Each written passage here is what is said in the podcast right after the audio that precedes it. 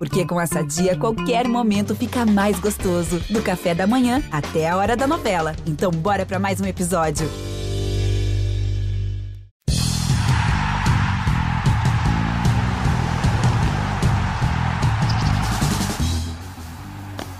Salve, salve, povo da areia! Estamos de volta com o Match Point Beach Tennis, depois de um intervalo aí por, por questões particulares de todos os envolvidos, da logística. Você que acompanha o podcast sabe que a gente não tem uma periodicidade fixa, mas sempre que há assuntos importantes, eu, Maurício Noriega e o nosso mestre Narc Rodrigues estamos aqui gravando e debatendo o beach tênis, esse esporte que conquistou o país.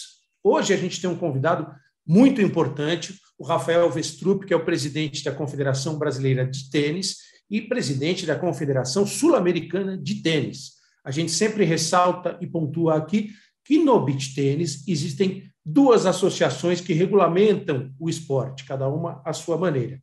A Confederação Brasileira de Tênis, ligada à Federação Internacional de Tênis, e a Confederação Brasileira de Beach Tênis, ligada à Federação Internacional de Beach Tênis. Isso a gente já falou várias vezes aqui, mas sempre é bom ressaltar e pontuar. Quero dar boa tarde. Nós estamos gravando já na parte da tarde, você vai ouvir isso diversas vezes no seu podcast. Hoje é dia 2 de novembro de 2022, feriado no Brasil. O nosso convidado, Rafael Vestrup, está em Dallas, nos Estados Unidos, para acompanhar a participação da Biadade no Finals da WTA pela primeira vez, um, um momento histórico também. Boa tarde, Rafael, é um prazer falar com você. Obrigado por atender o nosso convite aqui no Matchpoint Beach Tennis. Boa tarde, Maurício. Primeiramente, a todos os ouvintes do podcast Matchpoint Beach Tennis, uh, esse espaço tão importante, tão democrático para a gente dialogar sobre esse esporte na qual o brasileiro eh, se apaixonou, principalmente aqui liderando esse movimento na América do Sul e até mundial, e que é um expoente na qual a gente vem trabalhando arduamente para fazer as, me as melhores estruturas de desenvolvimento. Com a participação do NARC, que é, de fato, uma grande referência do beach tennis, não só no Brasil, mas no mundo, um dos pioneiros aí na prática desse esporte, e também com todo o conhecimento na parte do tênis. Então, para a gente da Confederação Brasileira de Tênis, sempre uma honra poder participar desses espaços nobres democráticos de debate sobre o esporte. Legal. Narque Rodrigues, parceiro, mestre, professor, legal reencontrá-lo agora virtualmente. Tive o prazer de conhecer a Academia do NARC, lá no Rio de Janeiro, Academia de Beach Tênis, na Barra do Tijuca, um espaço maravilhoso. O Narc traíra pra caramba, me botou para jogar contra um monte de moleque mais novo que eu, mas deu um trabalhinho lá, viu, Narc? Os meninos acharam que no começo ia ser não ia ser complicado, mas deu uma complicada. Narc, prazer estar de volta contigo e eu quero que você comece esse bate-papo com o Rafael Vestrup, é, começando com a sua pergunta, porque depois a gente vai entrar num tema, em vários temas que a gente quer saber da Confederação Brasileira de Tênis, o que tem planejado, quais são os passos, qual o futuro, o que está bom, o que precisa melhorar no beach tênis. Um abraço, Narc. Abraço, Nori, grande parceiro. Os garotos também estão perguntando para mim quando é que você vai voltar, porque eles gostaram de jogar contra você, sempre bastante empolgado, né? cheio de energia. Presidente, sempre um prazer e uma honra que agradeço muito, né? O Nori já falou, é, você ter disposto aí do seu tempo aí em viagem de trabalho, não só para acompanhar como né, um, um espectador o grande torneio que é o Finals feminino, mas com certeza, como sempre, né, presidente trabalhando aí em prol do tênis e do beach tênis, deve estar tendo muitas reuniões importantes aí para sempre melhorar nosso nosso tênis como esporte e também no nível profissional. A minha pergunta é porque houve um movimento, e pouca gente ficou sabendo, é que o, o, o gerente de, de beach tênis da COSAT, que é o Ivan Machado, agora também está trabalhando com a CBT. Então, a minha pergunta é um pouco, é, vamos dizer assim, pensando já no futuro do beach tennis, já que o beach tennis está crescendo demais, mas infelizmente agora está muito no Brasil, né? o presidente tá, deve estar tá sempre atento a isso, com certeza, e agora trazendo o Ivan para trabalhar também aqui no Brasil, se já, já estão pensando que não adianta só o Brasil ser forte na América do Sul, se já é algum projeto ou já está se trabalhando no sentido de fortalecer também nossos irmãos aqui da América do Sul, né? Porque o Brasil não é só essa América do Sul, o movimento hoje que a gente acompanha, pelo menos na Itália, né? Os jogadores vindo morar, os europeus vindo morar no Brasil, eu acho que não é bom para o esporte, como é muito bom para nós brasileiros, mas o esporte como um todo, né? Aquele desejo de se tornar olímpico, quem sabe um dia, não é bom que ele fique muito setorizado ali numa uma região ou num país só, que é o que infelizmente, que infelizmente não, para a gente é ótimo, mas olhando assim de uma maneira mais abrangente e mais para o futuro, acho que não é bom que fique só aqui no Brasil. Então, a minha pergunta, desculpe se eu me alonguei no início, Noriega, é se já está havendo algum trabalho, um estudo para poder fazer com que a América do Sul como um todo, né, obviamente mais a Argentina, o Chile tem bastante gente, Venezuela sempre foi mais forte, está vendo aí um projeto, pelo menos alguma coisa, para tentar fazer com que os nossos irmãos aqui né, da América do Sul também tenham um desenvolvimento, né, vamos dizer assim, decente ou mediano, pelo menos, do beat tênis. Nark, mais uma vez, boa tarde. Você sempre muito é, cirúrgico nos seus apontamentos, sempre muito consciente também nas suas perguntas.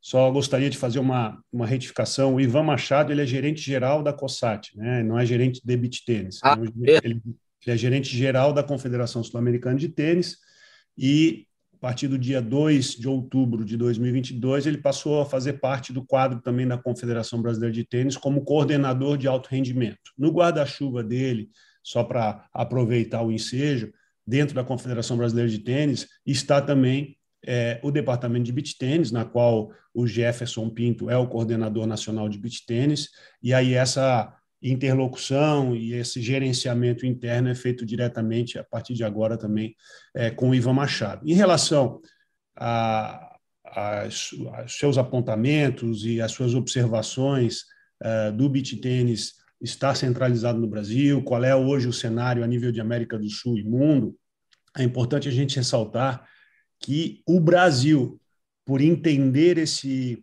esse pioneirismo, por entender essa pungência a nível de território nacional e a responsabilidade de nós liderarmos um movimento a nível de América do Sul para que outros países, outros nove países é, que são membros da Confederação Sul-Americana de Tênis se desenvolvam também no beach tênis, passou a, a adotar algumas ações e medidas, entre elas é, abrir mão de alguns torneios para que possam outros países também é, realizá-los, como foi o Pan-Americano agora na Argentina, ano passado tinha sido realizado no Brasil.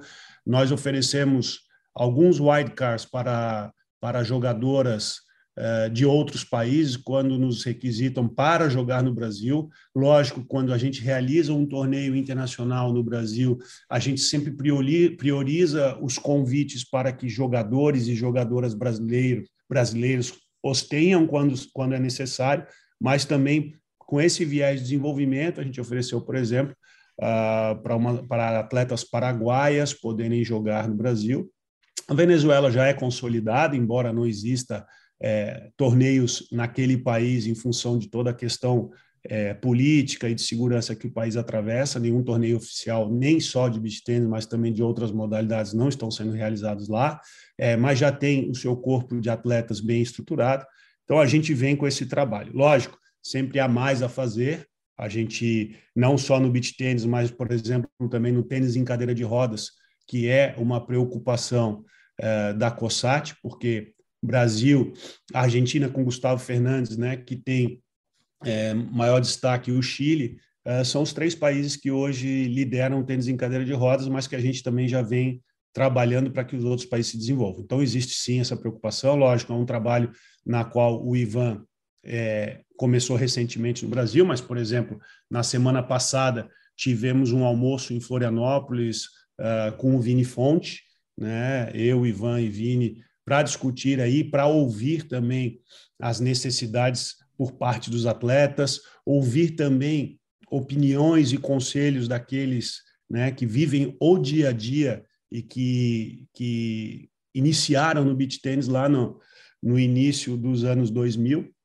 então, essa participação do Ivan é e será cada vez mais importante para auxiliar o Jefferson Pinto, para auxiliar os jogadores e para auxiliar principalmente os outros presidentes de federações nacionais dos outros nove países que compõem a COSAT.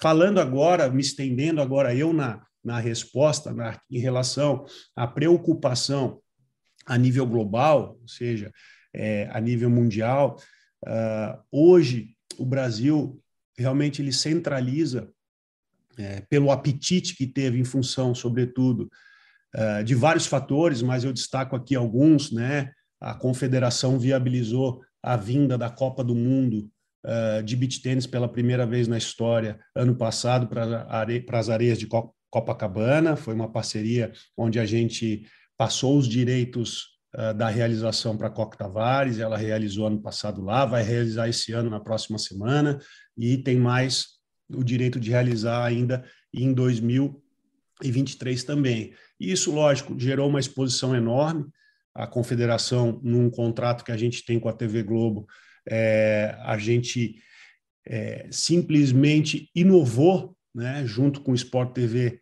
em transmitir é, o beach tênis na televisão. Isso nenhum país do mundo tem é, esse tipo de, de apetite ao ponto de colocar a televisão dentro do beach tênis. Lógico que a gente tem um mercado aqui voraz e uma demanda de espectadores que, que também é interessante para o canal. Uh, e isso aí, logicamente, reverberou em uma maior exposição de imagem de todos os atletas, maior interesse, e, e com certeza é, fez com que uma quantidade enorme de torneios é, se condensasse aqui no Brasil. Né? Então, a gente tem hoje é, 65% do calendário mundial de beach tênis é realizado no Brasil. Como você bem falou, tem o lado bom, tem o lado ruim é uma preocupação que a gente leva para a ITF, porque 90% do mercado de consumo do beach tênis no mundo está centralizado no Brasil. E quando eu falo mercado de consumo, é as exportações dos países produtores né, de bola de beach tênis, de raquete de beach tênis, que a gente fala basicamente na Ásia, né, mais centralizado na China, as importações são feitas 90% basicamente pelo Brasil.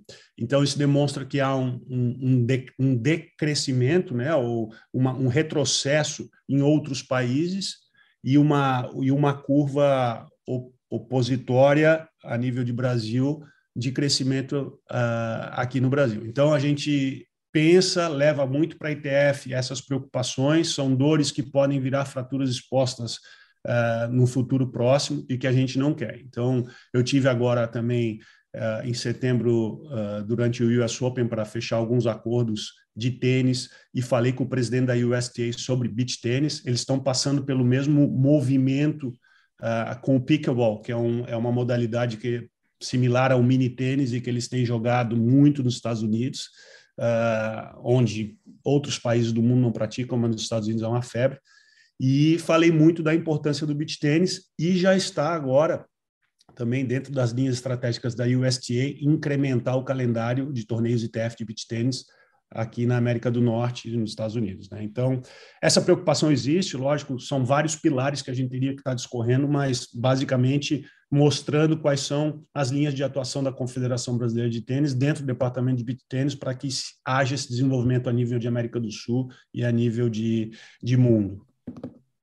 Rafael, muito interessante essa sua explanação, dados importantíssimos que eu vou reforçar aqui e ressaltar, né, de 90% das exportações de produtos de beach tênis direcionadas para o mercado brasileiro e 65% dos torneios realizados hoje no mundo concentrados no Brasil. É Dentro é muita dessa linha, é muita coisa, né, Narc? Dentro dessa linha de dados, quais são os dados que a Confederação Brasileira de Tênis já coletou em relação ao beach tênis no Brasil? dados comerciais, dados esportivos, quantas pessoas efetivamente praticam, é, qual o tamanho desse mercado em termos financeiros, até para a gente direcionar esse papo para o seguinte: claro que o tênis é o carro-chefe dessa família de modalidades. Você tem o tênis como esporte pai, vamos dizer assim. E aí as modalidades que decorrem do tênis, o beach tênis é uma delas, o tênis em cadeira de rodas é outra, o pickleball, talvez a gente possa colocar o pedal, né? Não sei exatamente quem no squash o tênis, se o squash é anterior ao tênis, acho que não, acho que o tênis é, é anterior ao squash e tal. Mas para dar uma pontuada, hoje quais são os números oficiais da Confederação Brasileira de Tênis no Brasil em relação ao beach tênis, Rafael? Ótima pergunta, Maurício. Começando pelo pilar da educação, que eu acho que isso é importante a gente citar. O NARC, além de ser um dos grandes expoentes do tênis e do beach tênis no Brasil, ele também é responsável, um dos responsáveis pelo departamento de capacitação de beach tênis da Confederação Brasileira de Tênis. E aí eu gostaria de pontuar é uma das poucas confederações, a única confederação no mundo que tem o seu sistema próprio de capacitação com três módulos de atuação, né, uh, com cursos que são realizados aos finais de semana. Então, o NARC é um dos capacitadores, eu destaco também o Guilherme Prata, que é campeão mundial de beach tennis e que também é, é docente e ministrador dos cursos de capacitação. Quase 2 mil professores já passaram por esses cursos, então já é um número importante de nós sabermos mapear professores que estão, de certa forma, regularizados pedagogicamente. Lógico que esse número ele é, ele é maior, porque existem, é, a gente sabe, professores que ainda não buscaram a capacitação, mas que atuam, de certa forma, é, em arenas ou em quadras é, onde não é exigido esse nível de aprimoramento pedagógico, mas é um número muito importante desse trabalho que a Confederação vem fazendo, liderado pelo NARC, pelo Gui Prata, enfim. A gente tem é, praticamente 4 mil filiados né, na Confederação Brasileira de Tênis uh, que participam dos torneios, né, os torneios amadores, os torneios que são realizados em conjunto com eh, os torneios profissionais da ITF. Então, a gente, no mesmo evento, a gente procura eh, aglutinar amadores e profissionais para que esses amadores tenham a oportunidade de estar em contato e de poder prestigiar grandes jogos dos profissionais, né? Então, unir o útil ao agradável é uma intenção nossa também. Outro dado muito importante, Maurício, é a premiação. A gente, em 2022, praticamente vamos distribuir 3 milhões de reais em prêmios nos torneios profissionais que são realizados no Brasil. Então, Olha que dado importante e interessante, fazendo um comparativo com o tênis. A premiação dos torneios profissionais, né, o volume de premiação a ser distribuído em 2022 do beach tênis é maior que o número relacionado aos torneios de tênis. Então a gente realiza, tirando logicamente o Rio Open de tênis, que é um torneio ATP 500 que é realizado pela, IM, pela IMM, uh, os torneios que a Confederação Brasileira realiza em parceria com promotoras, a gente tem os ATP Challengers, a gente tem o Challenger feminino, que inclusive vai ter no Rio de Janeiro, torneio de 60 mil dólares, falando de tênis, né? Então a gente chega aqui na casa de mais ou menos 300 mil dólares em prêmios em 2022 para o tênis, o que dá mais ou menos um milhão e meio, um milhão e seiscentos mil reais. No beat tênis, quase 3 milhões de reais. Então, são números bem importantes. Na questão é, da transmissão de televisão, por exemplo, todos os torneios BT400, os torneios e o torneio Sand Series, inclusive também a Copa do Mundo, são torneios que são televisionados pelo Sport TV. A Copa do Mundo num contrato específico com o Sport TV, mas os, todos os outros torneios são um contrato é, CBT com o Grupo Globo. Então, a gente investe aí na produção, a Sport TV nos dá a grade. Então, só nesse ano de 2022, a CBT está investindo mais de 500 mil reais de produção de TV, o que gera, logicamente, um valor agregado é, que é intangível, mas é notório o momento que a gente percebe que os atletas passam a ser muito mais conhecidos do grande público, passam a ser também muito mais reconhecidos comercialmente por grandes empresas que hoje os buscam para patrociná-los justamente por essa exposição. Olha que dado interessante que a gente tem. É, André Baran, por exemplo, ele tem esse ano, até agosto, um levantamento que a gente fez, até agosto de 2022, ele tem 11, ou tinha 11 jogos televisionados ao vivo. Desses 11 jogos televisionados ao vivo, os 11 eram no Brasil, falando de televisão, lógico, não vamos, comentar, não vamos contar a, a internet, o streaming, enfim.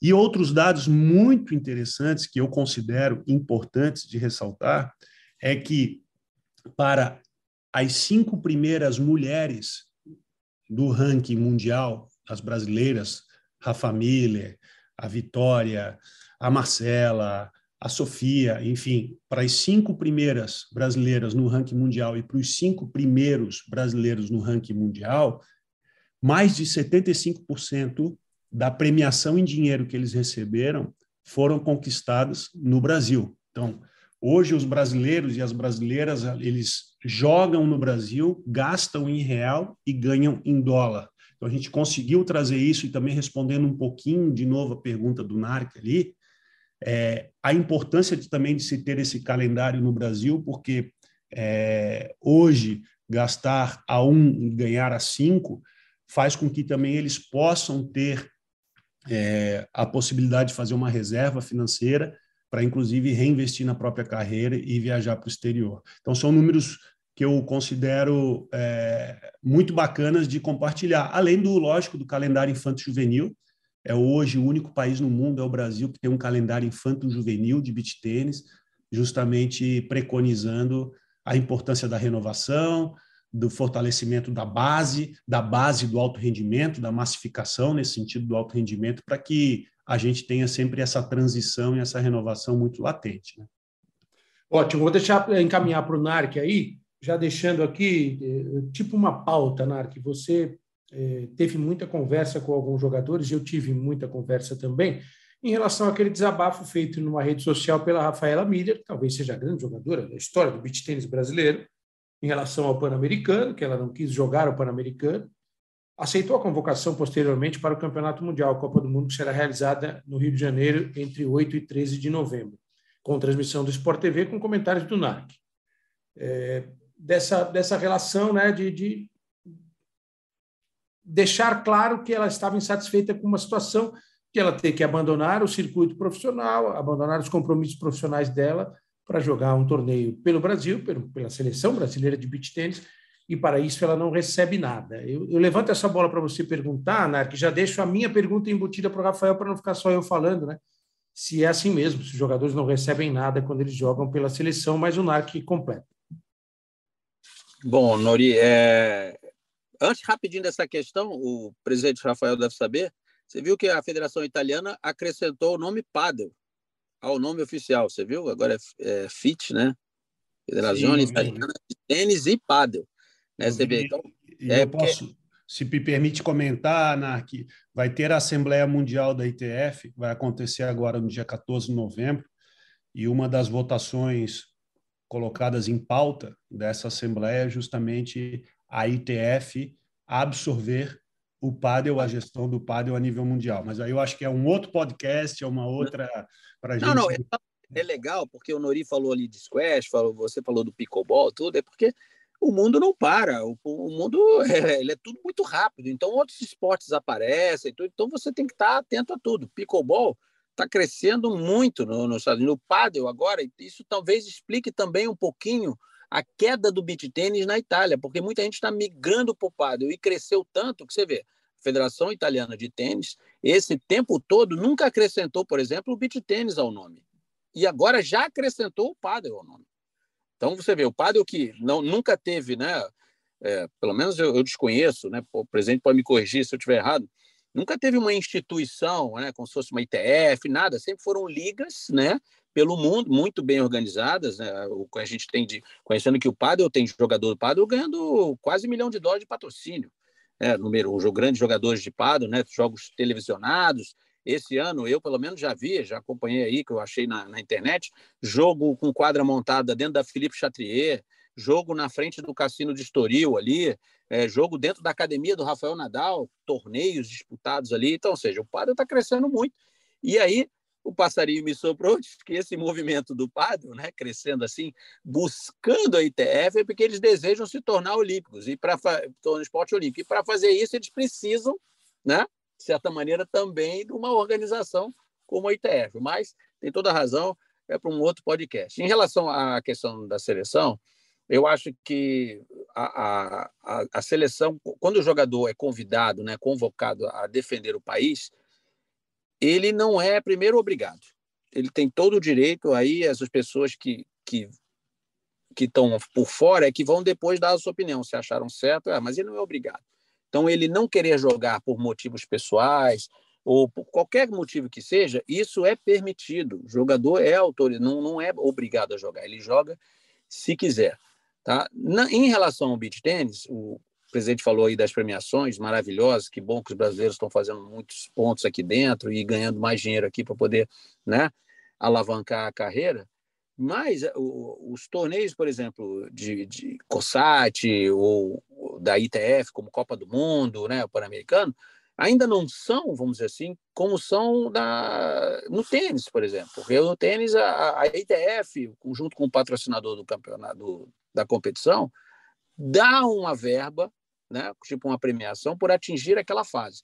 E essa verba, o presidente pode me corrigir também se eu estiver errado, historicamente a CBT, a CBT pegou essa pega, pega essa verba e passa integralmente para os jogadores. E eles vão dividir como eles quiserem. No beach tênis isso ainda não acontece.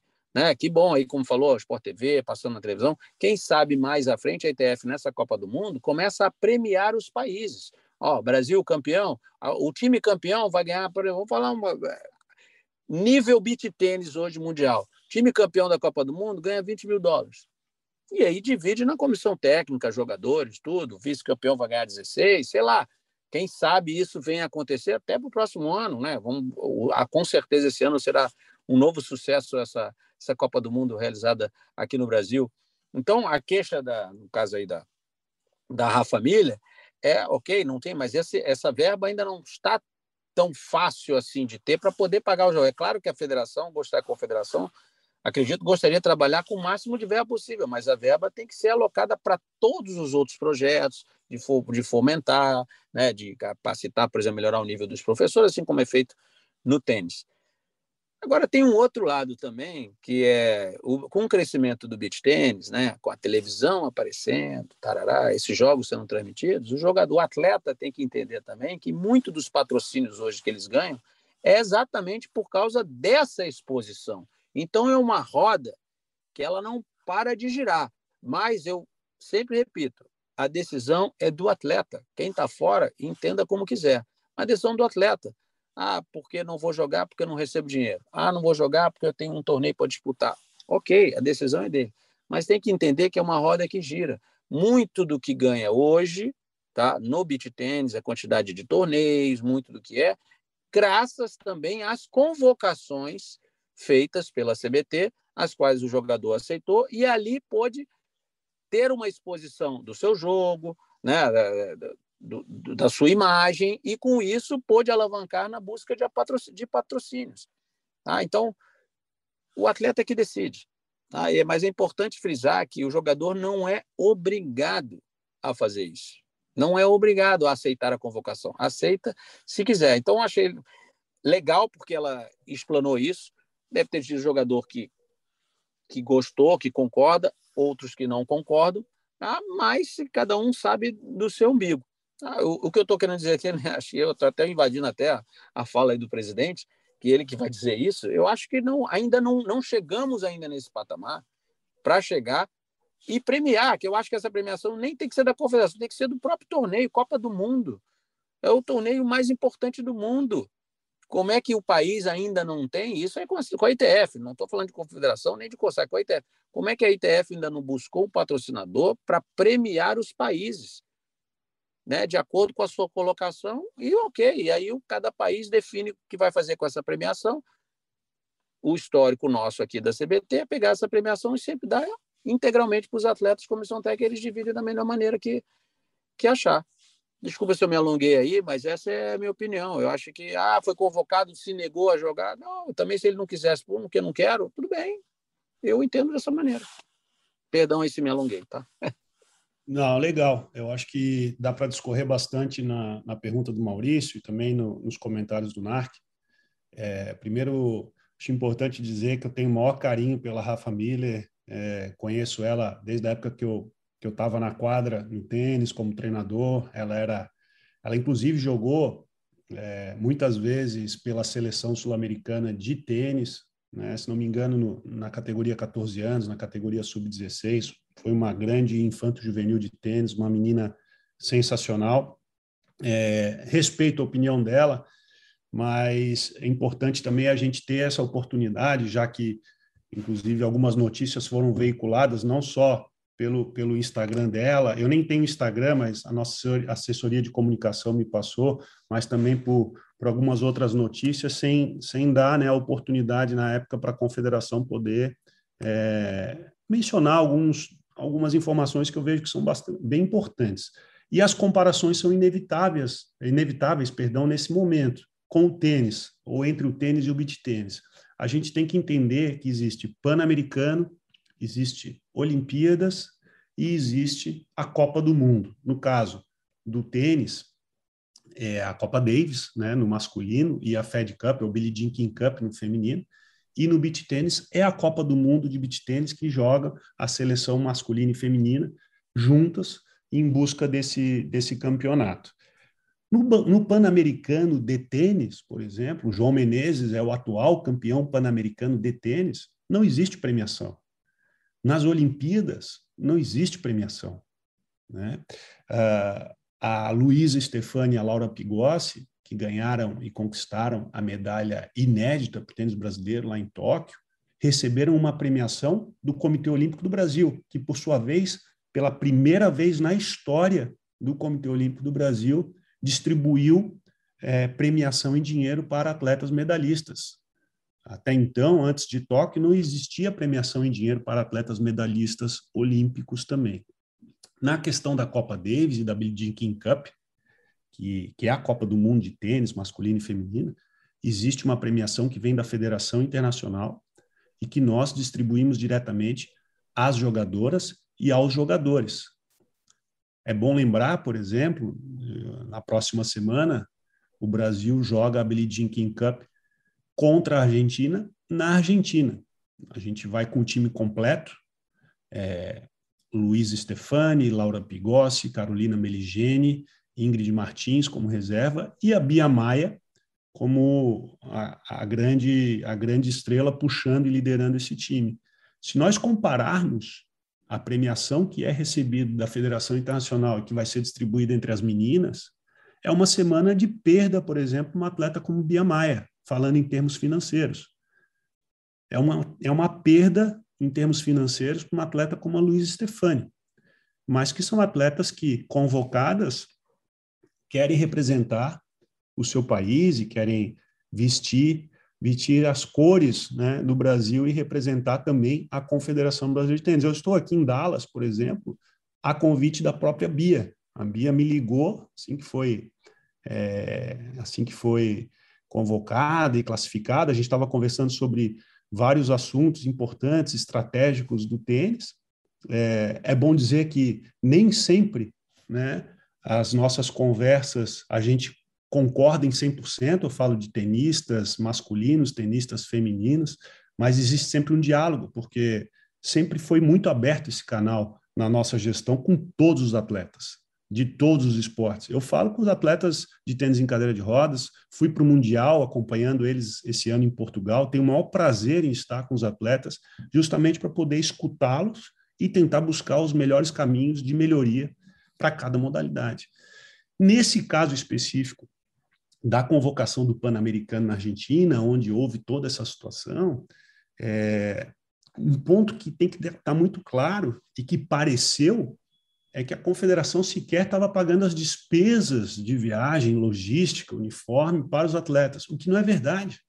Nós pagamos 100% das despesas. O atleta profissional, o atleta que disputa as principais categorias, ele pode deixar a carteira e o cartão de crédito literalmente em casa, porque a partir dali é tudo pago pela confederação. Mas não há premiação em dinheiro. Repito, no tênis também não há para o Pan-Americano e não há é, para as Olimpíadas por parte da confederação há na Copa Davis e na Fed Cup, porque a gente recebe da Federação Internacional de Tênis. Não é o caso ainda da Copa do Mundo de Beach Tênis e é uma reivindicação da Confederação Brasileira de Tênis junto à ITF. Né? Então, isso é muito importante ter é, a clareza, ou para quem está nos ouvindo, tem essa clareza. E repito, respeito à decisão da Rafa, é, tenho o maior carinho por ela, maior admiração como atleta, seja na época do tênis, seja agora no beach tênis como uma das grandes beach tenistas do mundo, da história do beach tênis até o momento. É, mas é o livre-arbítrio, cada um decide. Fica aqui apenas só o registro de que a confederação sempre ofereceu a estrutura completa para todos, tá? de tal forma também que a confederação sempre teve o canal aberto para conversar, para dialogar e para expor qualquer tipo de, de situação, não só para a mídia, mas também diretamente com os atletas, que a gente preza muito e sempre quer ter essa relação muito aberta. Então, é, presidente, muito interessante esse, importante esse depoimento. Eu vou trazer aqui para, em nome da, da, da imparcialidade jornalística, né? Eu falei da Rafa Miller, citei aqui o, a postagem dela numa rede social, no Instagram. A conta da Rafa Miller no Instagram é Rafa com R, A, F, A, Miller com dois Is e dois Ls. Rafa Miller, o que está postado lá. Eu vou ler aqui o texto do que ela postou há alguns dias, há algumas semanas. Infelizmente, mais um ano não irei participar dos Pan-Americanos infelizmente, mais um ano estou tomando essa decisão sozinha. Para quem não sabe, os atletas não recebem nenhum tipo de apoio para vestir a camisa da seleção. Acho muito triste que o beach tênis é o esporte que mais cresce no nosso, no nosso país e temos vários atletas no topo e não recebemos nenhum tipo de ajuda nem mesmo quando ganhamos o Mundial no ano passado. Ela põe um emoji, aquela carinha de triste. Nós, atletas, não vivemos de ser só atletas. Temos patrocínios, precisamos dar aulas, clínicas, eventos. Nem a premiação do torneio é suficiente para pagar as despesas das viagens. Ela dá uma risadinha aqui. Acredito que sozinha não tenho força, mas acredito que me posicionando em algum momento essa realidade vai mudar. Espero que para as próximas vezes, nós, atletas, possamos estar unidos e ela põe o emoji do, do bracinho com força aqui para deixar muito claro o que foi escrito, o que foi colocado, pontuando também que quando a gente começou o Matchpoint Beach Tennis, o podcast, a nossa ideia, o Narc lembra disso, era convidar a Rafaela Miller para ser a primeira entrevistada. Ela era número um do mundo na época. Eu falei com ela algumas vezes, troquei mensagens, ela tem as questões dela, de timidez, de não querer falar, tal. Ela nunca aceitou esse nosso convite, infelizmente. E houve essa, essa reação de vários atletas que apoiaram, outros que não apoiaram. Para seguir o nosso papo, deixar aqui apenas a minha, a minha opinião, né? eu acho que o atleta, muitas vezes, ele confunde a função dele na própria sociedade. Né? O atleta não é soldado, ele não vai para guerra nenhuma, o atleta não é obrigado a ser atleta, ele escolhe ser atleta. E cada profissão, cada ramo de atividade tem a sua remuneração, uns pagam mais, outros menos. Né? Eu, eu discordo quando o atleta se coloca como uma espécie de herói, não vejo nada de herói no atleta, e sou ex-atleta posso falar um pouquinho sobre isso. Nunca fui atleta de alto nível, de alto rendimento, mas tive minha vida de atleta, inclusive remunerado para isso durante um tempo. A pergunta que eu faço para o Rafael Vestrup, presidente da Confederação Brasileira de Tênis e da Confederação Sul-Americana de Tênis, é a seguinte: trazendo o exemplo do voleibol. Né? O voleibol teve o voleibol de praia, que nasceu como um braço, né? um filho do voleibol de quadra, e hoje é um sucesso diria que até maior do que o voleibol de quadra em algumas circunstâncias, entre elas a Olimpíada, né? vende mais ingressos para voleibol de praia do que para voleibol de quadra. E me parece que o voleibol encontrou um caminho interessante, né, para que não houvesse competição entre orçamento, né? Um orçamento único, essa vai 70, 80% para a quadra, o que sobrar vai para o beach tênis, para o vôlei de praia, perdão. E eu transfiro essa pergunta para você, Rafael. Hoje o orçamento é feito com prioridade para o tênis e o que sobra vai para o beach tênis? ou já temos um, um orçamento equivalente? Ótimo, ótimo ponto, Maurício. Antes de responder exatamente sobre é, orçamento, centro de custos e, e, distribuição de rateio de despesas e, enfim, de receitas também, é importante citar, eu vejo que é muito importante citar, que o sucesso do voleibol de praia ele também se dá em função de, de justamente ter ficado sob o guarda-chuva das maiores instituições. Então, eu me refiro à Federação Internacional de Vôlei, no Brasil, a CBV, que é a Confederação Brasileira de Vôlei, e aqui já faço um gancho ao outro comentário que o Narco tinha feito em relação ao pádel, é, em nenhum momento a Federação Internacional de Vôlei, por exemplo, ou a Confederação Brasileira de Vôlei, mudou o seu nome para a Confederação Brasileira de Vôlei de Praia, de Vôlei e de Vôlei de Praia, e a internacional tampouco. Eu acho que essa, essa manutenção da identidade inicial, inserindo uh, dentro do seu espectro de atuação, os departamentos dessas modalidades novas que foram surgindo, que, que, que ainda irão surgir, é, eu acho válido. Tá? Então, só fazendo esse gancho. O NARC, em relação ao orçamento, Maurício, hoje, quem paga a conta do beach tênis é o tênis. Explico. A gente tem é, na receita, nas receitas da confederação, basicamente oriundas do beach tênis, as anuidades e as inscrições dos torneios. Nos torneios, a confederação faz a parceria com as federações regionais, as federações estaduais, que por, suas, por sua vez faz as parcerias com as promotoras que realizam esses torneios. 80% do valor das inscrições fica com o promotor. Né? Confederação recebe o recurso pelo sistema de inscrição que nós temos pela conciliação bancária, nós fazemos todo o recebimento e repassamos 80% das inscrições aos promotores, aos organizadores dos torneios. Hoje, o maior volume de atendimento né, na Confederação Brasileira de Tênis, atendimento virtual, ou seja, que começa pelo fluxo de atendimento lá na recepção, a recepcionista atende o telefone, repassa para o departamento técnico, onde é importante dizermos que nós temos quatro pessoas hoje trabalhando no departamento técnico para atender o tênis e o beach tênis, e o maior volume de abertura de tickets de atendimento é no beach tênis. E esse volume supera a marca de 70%, ou seja, hoje está em torno de 28% de atendimento para o tênis, e 72% para o beach tênis. Isso representa é, uma, um valor hora de trabalho, de produção, muito maior para o beach tênis do que para o tênis. E dentro das despesas rateadas da sede, da, enfim, da estrutura administrativa, o beach tênis também entra. Então, hoje, quem paga a conta do beach tênis é o tênis. Ah, Rafael, é um problema? Graças a Deus, hoje a gente está muito bem estruturado, equalizado financeiramente, de tal forma que o tênis está tá tendo todo o seu essa pungência e todos os investimentos que nós traçamos para o tênis estão sendo é, é, adequados, uh, contemplando todos os projetos. Inclusive, a gente vai lançar mais alguns projetos agora de tênis é, no final do ano.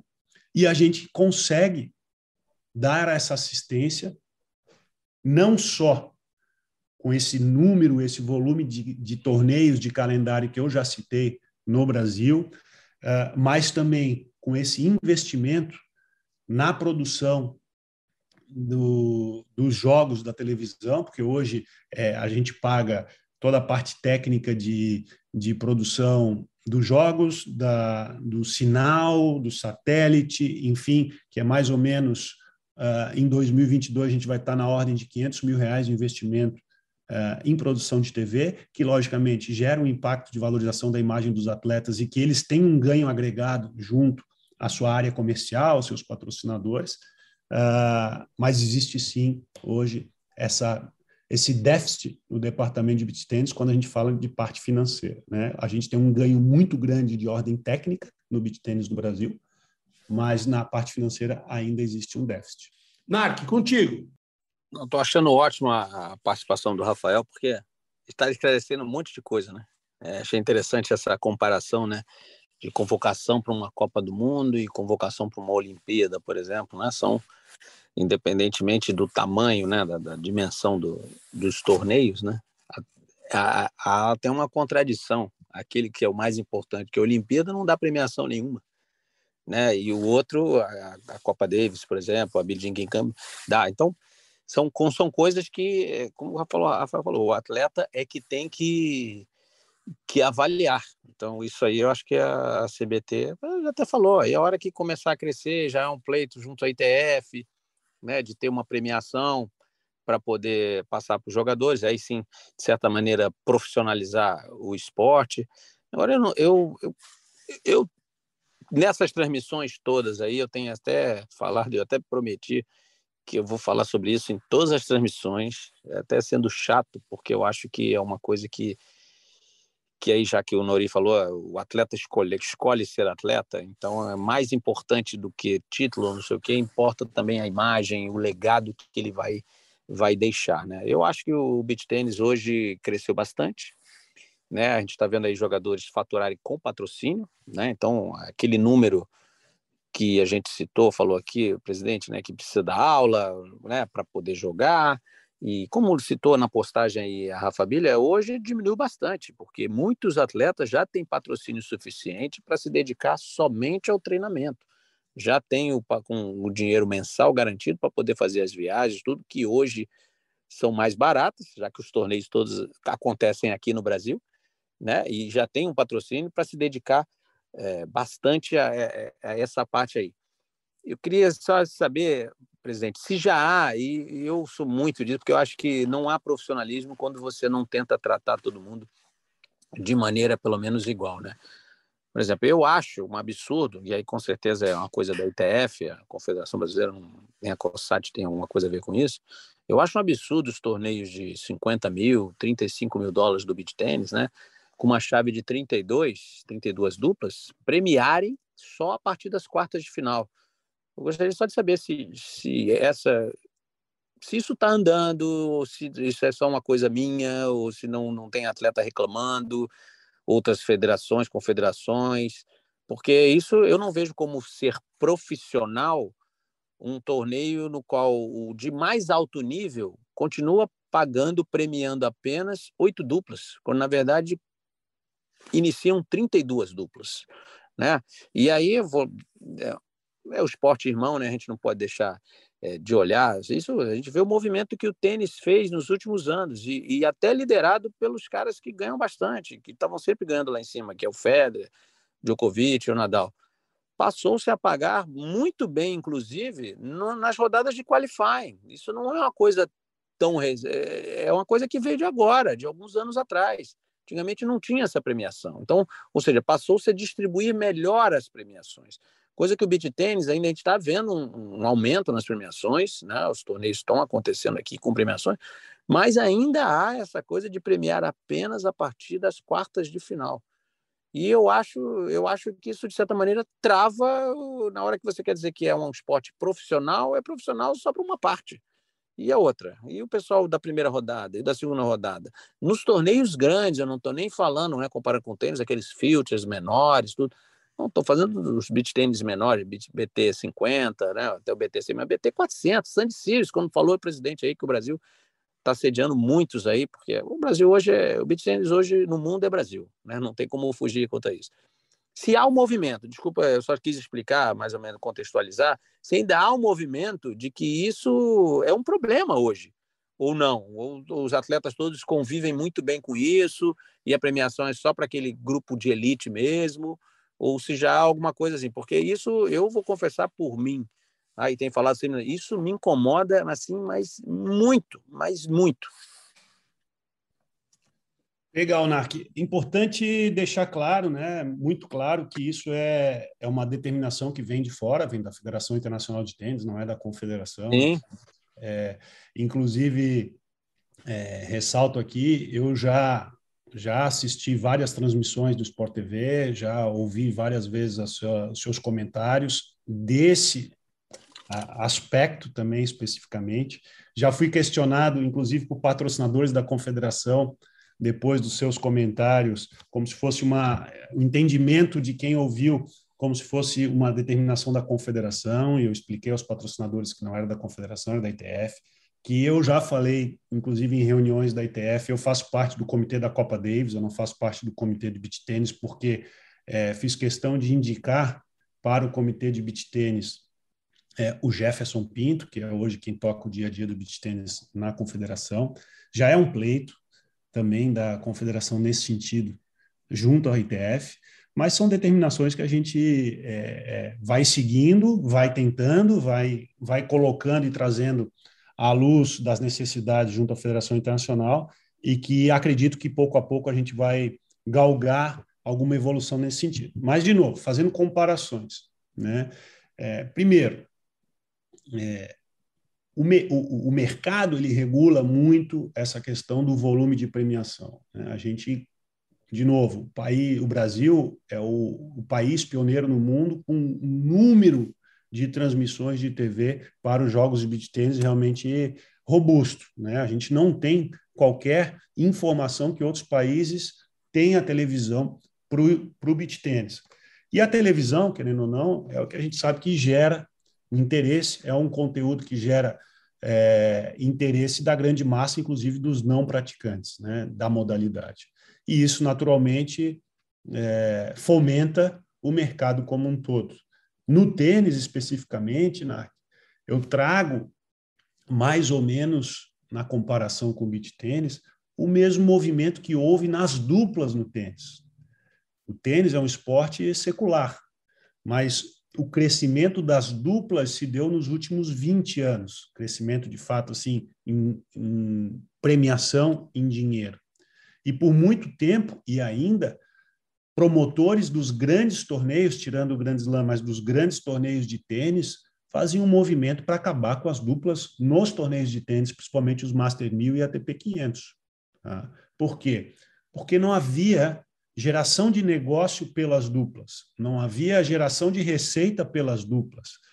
Havia, sim, uma quantidade enorme de despesas operacionais, seja com a logística dos atletas, acomodação, hospedagem, alimentação, enfim, transporte terrestre, né, sem gerar uma receita por patrocínio em televisão, por venda de ingressos. Eu lembro muito bem que em 2000 e 2012, 2012, o, o Bruno Soares, logo ali que ele, que ele surgiu né, com, como um meteoro nas duplas, que ele fez, entrou de Lucky Loser, fez aquela semifinal é, é, em Roland Garros com o, com o Sérvio, que agora me, me falhou o nome, enfim, e dali para frente ele começou a jogar com o sul-africano Kevin Hewlett, eu assisti uma semifinal dele em Madrid, no Master 1000, que não tinha 20 pessoas assistindo a semifinal de duplas. E hoje, de, nesse movimento que os duplistas fizeram, a dupla já é muito mais negócio do que há 10, 15, 20 anos atrás. E eu acredito que esse é o movimento que a gente está trabalhando para que o beach tênis é, se torne é, rentável, não só para os atletas, mas para aqueles que operam o negócio. Né? A gente tem que enxergar tudo que a confederação vem fazendo como desenvolvimento da modalidade, que é o nosso papel, desenvolver e fomentar as, os pilares estruturais da modalidade, mas entender que o ecossistema ele respira também como negócio, os promotores de eventos, né, os próprios atletas, que alguns pontuam que é, tem de realizar outras atividades para poder viver a vida profissional de beach tênis, mas a, a, confederação ela nunca vai poder ser comparada a uma grande empresa como de telecomunicações ou de energia ou do sistema bancário que pode aportar ou pode oferecer recursos é, volumosos para patrocinar atletas, mas mesmo assim a confederação ela oferece patrocínio também aos atletas. E muitos atletas não aceitam o valor que a confederação oferece, porque hoje o mercado do beach tênis brasileiro está tão aquecido para esses atletas que eles recebem valores assim estrondosos, muito maiores até do que os tenistas que aparecem muito mais na televisão, que disputam Olimpíadas e assim por diante. E vou repetir aqui textualmente o que eu falei, por exemplo, abertamente para o Vini Fonte que é um cara sensacional, que, que a gente tem sempre uma conversa muito evoluída. Falei, Vini, eu, como presidente da CBT, fico muito feliz em saber que os atletas estão recebendo é, cotas de patrocínio de grandes empresas em valores que a confederação não consegue chegar. E também não é o papel da confederação. E isso mostra que, justamente, já não estão mais é, pautados no amadorismo os beat tenistas profissionais brasileiros.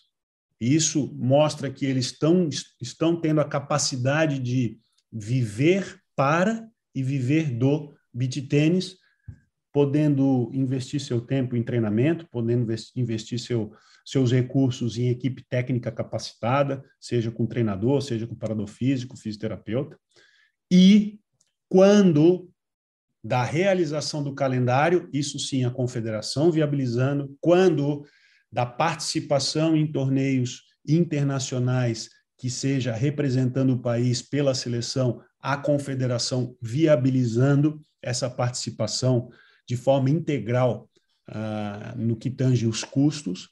Tá? Então, é, é, é, é, lógico, há que se evoluir, há que se evoluir. Agora, eu vou fazer um outro comparativo, Narc, que é bem interessante, olha só. É, os torneios de beach tênis, hoje, a premiação né, do BT 400 é de 35 mil dólares, Sand Series, 50 mil dólares. Para o ano que vem, já, já temos aqui informações que vai ter um acréscimo aí de premiação em torno de 30%. Tá? Então, vai ter um, um crescimento de 30% na premiação do BT400 e do Sand Series. Isso é, vai impactar diretamente, logicamente, nas duplas que, que estão ali já nas quartas de final em diante, vão ganhar mais recursos, mas já é um, um, um sinal de que o, o aumento do, da premiação é, pode fazer com que a gente consiga justamente chegar nesse ponto que você menciona, poder destinar uma fatia dessa premiação do torneio para as rodadas anteriores, para as duplas que perderem nas oitavas ou até na segunda rodada ali. Eu acho que é uma luz, é uma possibilidade e eu estou confiante que isso aconteça. Ah, eu fico feliz falar isso. Eu sempre soube que isso é uma determinação da, da ITF, as confederações não têm não tem poder para mudar isso, não tem como, é ITF apenas. Então, quando eu fiz essa, essa ponderação aí, eu até peço desculpa se algum patrocinador seu aí entendeu errado, mas eu nunca falei que era por causa da CBT, eu acho que era a ITF mesmo que. Sim, sim, uh, que, eu, tinha que mudar. Não, não foi isso que eu quis dizer, mas eu, eu digo, é, às vezes, né, as pessoas, para ver como a gente está atingindo muita gente na televisão, olha que interessante quem, quem questionou a confederação não joga beat tênis, olha que bacana. Então, é, a gente consegue, pelo Sport TV, atingir muita gente, uma gama, e gera interesse no que é dito. Isso que é bacana. E gera também a oportunidade de a gente esclarecer. Não, foi muito claro, você sempre foi muito claro. Mas é que o espectador, algumas vezes, é que. É, não, tem toda a razão. Mas eu acho que que boa notícia você está trazendo aí, porque a, sempre eu conversando com os jogadores, eu falei assim, cara, você já está ganhando bem, você está lá sempre chegando, pô, vamos tirar um pouquinho do seu aí para distribuir lá embaixo. Ah, não, isso quando aumentar mais a premiação, quando a premiação chegar a X, quando ela aumentar mais, bom, então agora não tem mais desculpa, aumentar 30%, não tem mais desculpa de melhorar uma distribuição lá embaixo, entendeu? Nem que seja só para os torneios maiores, sabe? Eu acho que seria, é, como é que eu vou dizer? É, é, acho que é mais justo, acho que a partir do momento que você usa profissional de alguma coisa, profissional é aquilo que é quase é uma profissão, você tem que ser remunerado para isso. Daí, alguns vão ganhar mais, outros vão ganhar menos, mas todos vão ganhar alguma coisa, né? Então, eu acho que poderia abranger um conceito muito bom. Inclusive, eu já aconselhei, né, quem sou eu, sugiro, cara, você vai ser lembrado por isso. Se você levantar essa, levantar essa bandeira, você pode não ter ganho tantos títulos, mas você vai ser lembrado por isso, porque você defendeu isso. Eu já até falei que hoje que eu acho que seria mais, ainda mais com esse montão de gente jogando aí, né? Sem dúvida, muito interessante essa colocação. A gente já está encaminhando para a parte final desse bate-papo. Hoje, o Matchpoint Beach Tennis recebe o presidente da Confederação Brasileira de Tênis e da Confederação Sul-Americana de Tênis e Beach Tênis, vamos colocar assim, né? o Rafael Westrup, está em Dallas, nos Estados Unidos, para acompanhar a Bia Maia no, no Finals do, da, da, da WTA e gentilmente nos atende aqui. Eu quero caminhar para a parte do, do, do, futuro, né? porque eu falei antes do bate-papo começar, Narc, eh, com o Rafael, preparando a, a nossa conversa, de, desse movimento de uma migração de muitos atletas amadores para torneios que não são torneios oficiais de federações e confederações. Por quê? Porque eles reclamam muito da estrutura dos torneios oficiais. Ah, eu pago 200 reais de inscrição, chego lá, não tem água, na hora de receber uma medalha, eu nem recebo a medalha, tem casos de atletas de, de torneios oficiais de federação e confederação que nem medalha estão recebendo, entendeu? Isso eu não estou inventando, é isso eu ouvi de atletas. E o cara faz assim, pô, então não vou jogar esse torneio aí, porque se eu pagar 150, 160 de inscrição, um outro torneio, que é um torneio customizado, né? A gente pode dizer assim, é um torneio que não é profissional, não conta ponto para ranking nenhum, mas é um torneio mais bem organizado, um torneio que vai me dar uma premiação legal, um kit disso, daquilo, tal. Às vezes alguns pagam dinheiro, premiação em dinheiro. Direcionando essa pergunta com essa situação, com essa explanação, qual, qual é o plano de, de, de governo que a CBT tem para o beach tênis? O que ela imagina no beach tênis para o Brasil daqui a 5, 10 anos?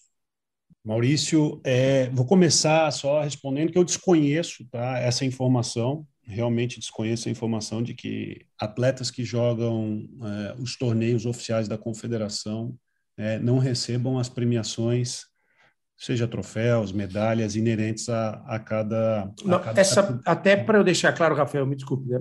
É, vou, vou, ser mais preciso na minha colocação aqui da informação que eu recebi, da reclamação que eu recebi de atletas. São torneios de federação, realizados pela Federação Paulista especificamente, né, que, que atletas não, não teriam recebido sua premiação. Só isso, para deixar muito claro, tá? Tá. É, realmente, da, da confederação isso não existe. É importante também ressaltar, nós temos uh, 27 federações né, estaduais, são 26 estaduais, mais a, o Distrito Federal, são 27 federações, que têm é, a sua é, autonomia e ingerência dentro da jurisdição da unidade federativa. Né? Logicamente, para fazer os torneios da confederação, tem que seguir o padrão da confederação, e eu fico muito tranquilo em relação a isso, e digo, fazendo um gancho a esses torneios entre aspas, customizados, ou torneios boutiquizados, ou torneios internos, né? Uh, acontece também no tênis, então, torneios internos de academias, torneios internos de clubes, o que é normal, o que acontece não só no Brasil, mas no mundo inteiro, nos países que são potências, né, como Estados Unidos, França, uh, Austrália, Inglaterra, uh, são torneios que acontecem e, e, e inclusive, fazem parte uh, do próprio sistema do desporto para fomentar a modalidade. O que a gente pensa é que, eu concordo com o NARC, que a gente passa agora por um momento de transição do beach tênis, no sentido de que é mais importante nesse momento, inclusive, o desenvolvimento de outros países adjacentes ao Brasil e também outros países de outros continentes que o beach tennis se desenvolva nessas regiões para que o próprio beach tennis do Brasil vá para um segundo estágio. Explico.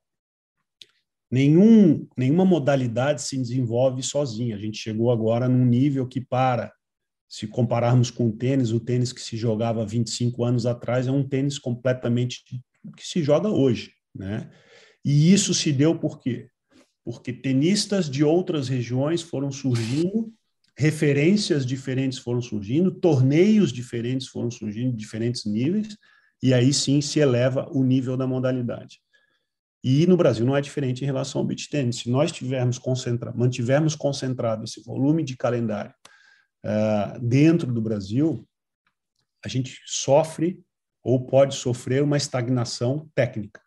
Tá? Então é importante que a gente tenha isso em mente.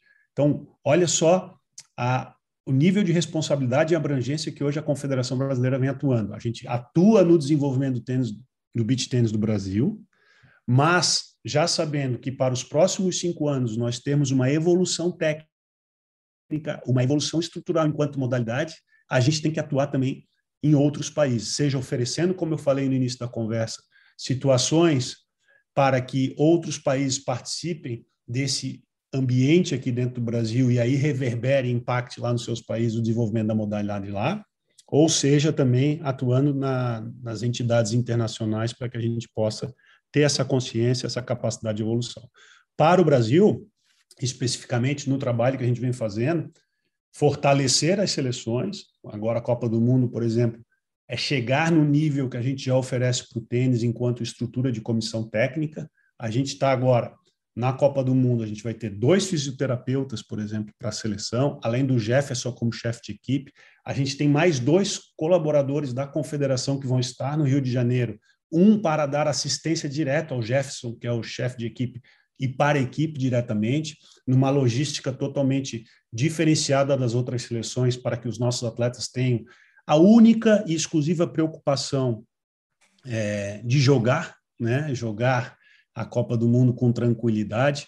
A gente já conversou e atuou junto ao promotor da Copa do Mundo, que é a Coca Tavares, com espaço reservado específico para os convidados dos atletas, né, dos, dos profissionais, para que os seus pais, seu, seus familiares, ou seja, que o atleta não tenha preocupação, porque todos vão estar muito bem acomodados, de tal forma que a gente chega nesse nível do tênis. No amador e no juvenil, repito, a gente vem desenvolvendo o calendário infantil juvenil de beach tênis, o que nos traz uma uma clareza de futuro aí que há renovação, há investimento na massa crítica do alto rendimento da base, né? Mas a gente não pode esquecer do amador, o amador que sustenta e que e que é uma grande um grande combustível para essa engrenagem toda. E veja bem, hoje no beach tênis amador, a confederação tem uma abrangência maior do que no tênis amador. Houve um lançamento agora na Federação Internacional de Tênis, e a CBT foi o primeiro é, país no mundo a aderir ao World Tennis Number, que seria um handicap, se a gente comparar com o golfe, né, onde os tenistas vão ter uma numeração de acordo com o seu nível técnico, e aí sim eu acredito muito que é um mercado do tênis amador que a gente vai poder chegar, e no beach tênis a gente já vem atuando. O que o mais, o que mais a confederação pensa a nível de futuro vamos dividir aí nas próximas fases, 5 e 10 anos, é esse, esse calendário robusto do profissional, junto com o amador, em arenas e em estruturas que tenham a capacidade de receber da melhor forma a todos, como foi agora a Copa das Federações de Beach Tênis, onde a gente realizou é, na Arena Maniacs, que é um dos patrocinadores da confederação, uma estrutura de 30 quadras, sendo 12 cobertas e 18 descobertas. Foram 1.260 atletas disputando a Copa das Federações. Foram 26 federações participantes, só o estado de Roraima não esteve presente. Então, mostra que há um total engajamento de todas as federações a esse movimento da confederação. E, lógico, é, cada vez mais estar próximo a quem, a quem de fato realiza o desenvolvimento da modalidade, sejam os professores, e aqui a capacitação, junto com o NAR, com o Gui Prata e com os outros profissionais envolvidos na administração de cursos, tem um papel fundamental, seja com os atletas profissionais, que são os grandes expoentes e referências, concordando na maioria das vezes, discordando algumas vezes, mas gerando é, essa evolução por meio do diálogo e, logicamente, pelos atletas amadores e os outros atores que são as federações e as academias e arenas. Falo aqui que a gente tem um projeto muito interessante para o próximo ano, vou dar um spoiler aqui, mas não vou falar tão a fundo porque precisa passar por aprovação no Conselho de Direção da, da Confederação.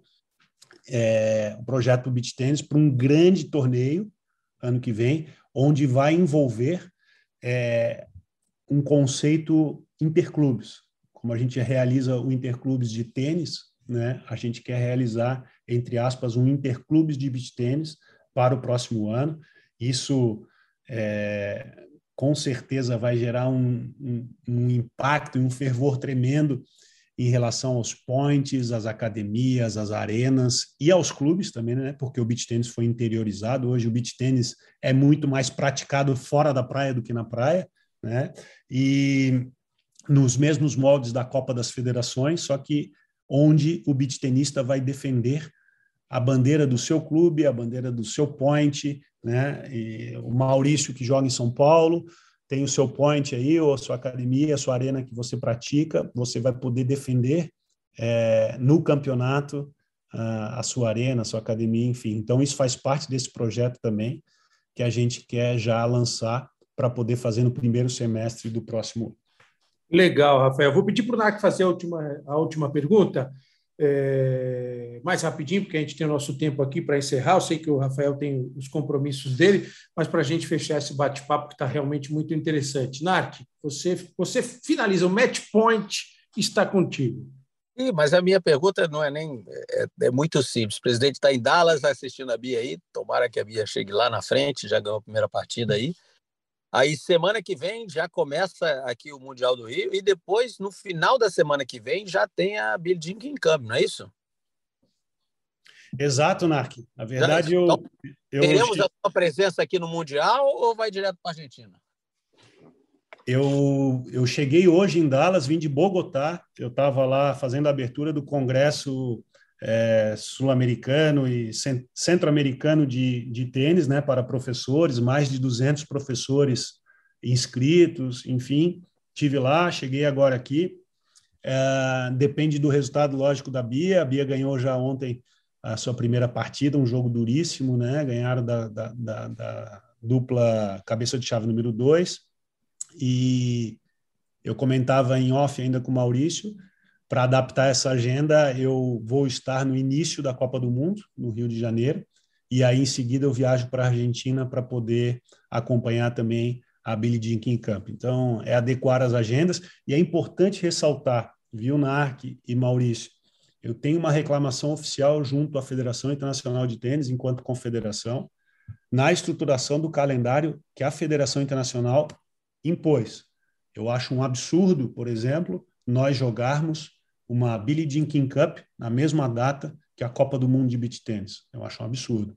E, e, e para mostrar que, que a gente realmente é, a gente discorda de muitas coisas da Federação Internacional e a gente atua muito em relação a isso. Eu tenho uma relação direta, muito boa com o presidente da Federação Internacional, inclusive já teve visitando a Confederação Brasileira de Tênis por três vezes, por três ocasiões, o Dave Haggard, mas a gente atua em relação à melhoria desse calendário como um todo, né? Porque cada federação, cada confederação tem apenas um presidente, Uh, eu, eu que me considero um presidente que gosta muito do esporte em si, das modalidades em si, que gosta de estar junto, participando, torcendo e atuando sempre é, de uma forma muito é, direta, mas delegando sempre as funções técnicas para os capitães, mas dando esse suporte para que a gente possa oferecer as melhores condições para todo mundo.